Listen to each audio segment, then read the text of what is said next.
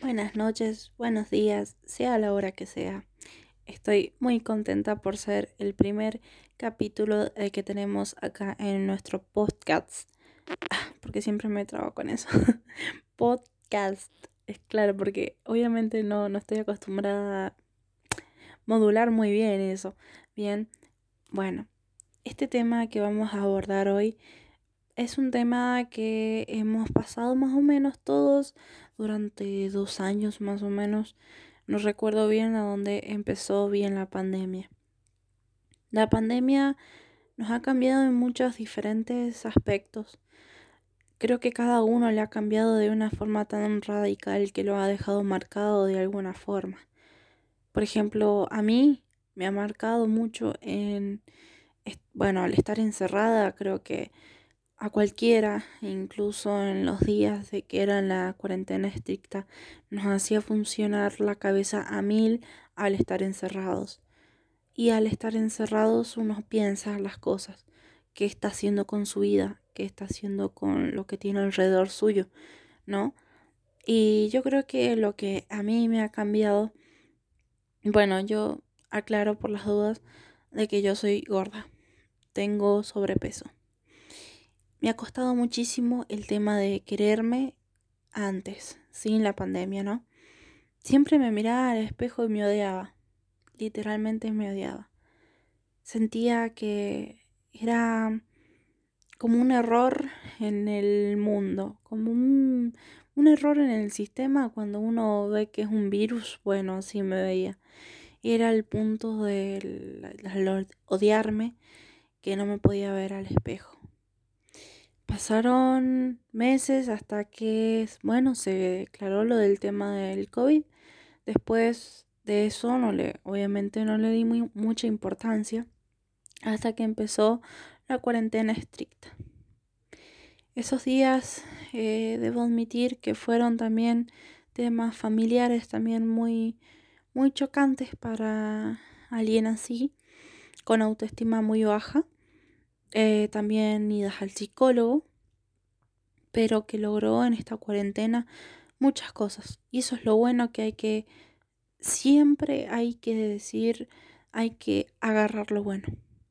No hay que decir no hice nada en la cuarentena, no, hay que agarrar lo bueno. ¿Qué logré yo? Amarme. Yo decir, pero si estoy bien, estoy bien, estoy hermosa. Logré ponerme una malla enfrente de todas las personas. A la gente le chupa un huevo, literal. Le chupa un huevo. Le chupa un huevo qué estás haciendo. ¿Qué tenés? ¿Qué no tenés? Si te falta un dedo, si te falta un ojo. A la gente le rechupa un huevo. Así que en ese sentido de autoestima, ese hay que decir, a la gente le chupa un huevo. Ya saben que la gente le chupa un huevo, genial. Ya tienen asegurado eso. Ahora tienen que empezar con ustedes mismos. A mí me costó en ese sentido. El problema también ha costado con lo del tema de la ropa. Em, la ropa en el tema de la cuarentena, al no salir mucho, em, bueno, costaba. Costaba porque no te podías probar al no probarte, eh, bueno, de las veces de que me ha pasado me he comprado cosas y no la podía devolver porque no me entraban, la frustración que daba. Eh, todo lo del tema físico, físico en el tema de eso de autoestima, todo eso ha recalcado mucho en mí en esta cuarentena. En otra ha sido tema familiar y tema estudio estaba estudiando medicina. Digo estaba estudiando porque era una carrera bastante complicada. Me trajo muchos problemas mentales, que digamos. Me llegó un límite que yo decía, me siento tan insuficiente. Y esa no era la Mechi que yo conocía, que yo, yo, que yo sentía.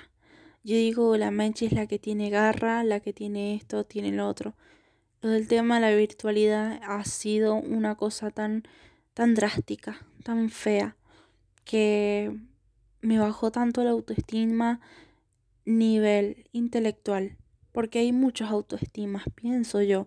Es como que hay unas categorías de autoestima, ¿ok? Y yo era la, la peor autoestima que tenía, les juro. Llegué a frustrarme, comía en el escritorio, eh, estaba en el escritorio, es más, subí ahí mucho de peso porque no me podía mover, resúmenes, todo eso no entendí un carajo. Y encima era medicina, te, o sea, es como que vos tenías un, una palabrita, te perdías medio tema. Y eso, obviamente, que eso vos necesitas un tipo que te venga y te explique, porque encima era el cursillo, ni siquiera estaba cursando la, la carrera que digamos. O sea, esa era tan frustrante, frustrante, disculpen. Y que me terminé saliendo y yo tenía pensado eso nada más. O sea, estudiar eso nada más. Era mi sueño de chica. Y eso fue una depresión tan grande que me dio al dejar algo que yo quería, algo que, que yo dije, todo el esfuerzo que yo hice no hizo, o sea, no dio frutos. Fue el pedo. No saben el dolor que me causó. Hasta que aprendí, a medida que pasaban los meses, a ordenarme la mente, a ordenar todo en mi vida, y que no todo termina ahí, no todo nada. O sea, hay millones de oportunidades, millones de experiencias que me han ayudado a crecer. En este momento estoy tratando de ver si voy a estudiar diseño gráfico. Pero no me quedé parada. Yo seguí. Y espero que ustedes también. En unos episodios más adelante vamos a hablar lo del tema de la decisión difícil de qué vamos a hacer en el futuro. Porque no es solamente el futuro. Es que yo lo pienso así, que mm, nosotros somos como una, una maquinita que tiene que funcionar para generar plata, para subsistir en un mundo que está manipulado por corruptos. ¿Ok? Así tengo pensado yo. Como que el futuro y el estudio te va a dar plata, te entiendo, estabilidad económica, pero no sé si te va a dar la felicidad y espero que eh, al encontrar con mi carrera encontrar la felicidad. Así que eso fue otro punto.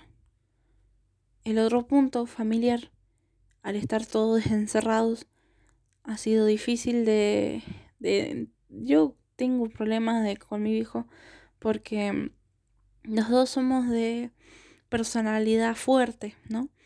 Pensamos casi muy diferentes y estamos peleando todo el tiempo.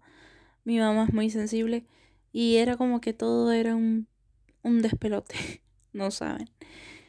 Así que yo seguiría hablando de todos estos problemas, pero de lo más grueso he hablado y eso es muy importante. Y me encanta. Ya llegamos ocho minutos, pero estoy muy contenta de por fin ya que este podcast esté publicado en Spotify y pueda llegar a ustedes. Eh, estoy contenta, estoy muy contenta de que en esta cuarentena logré publicar mi podcast. Ahí está lo que le decía recién, agarrar lo más importante. Esto es lo más importante para mí y espero que ustedes también.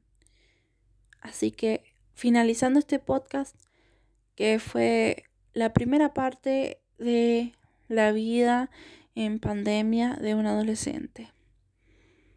Así que bueno, me despido. Buenas noches o buenos días y que tengan un hermoso día.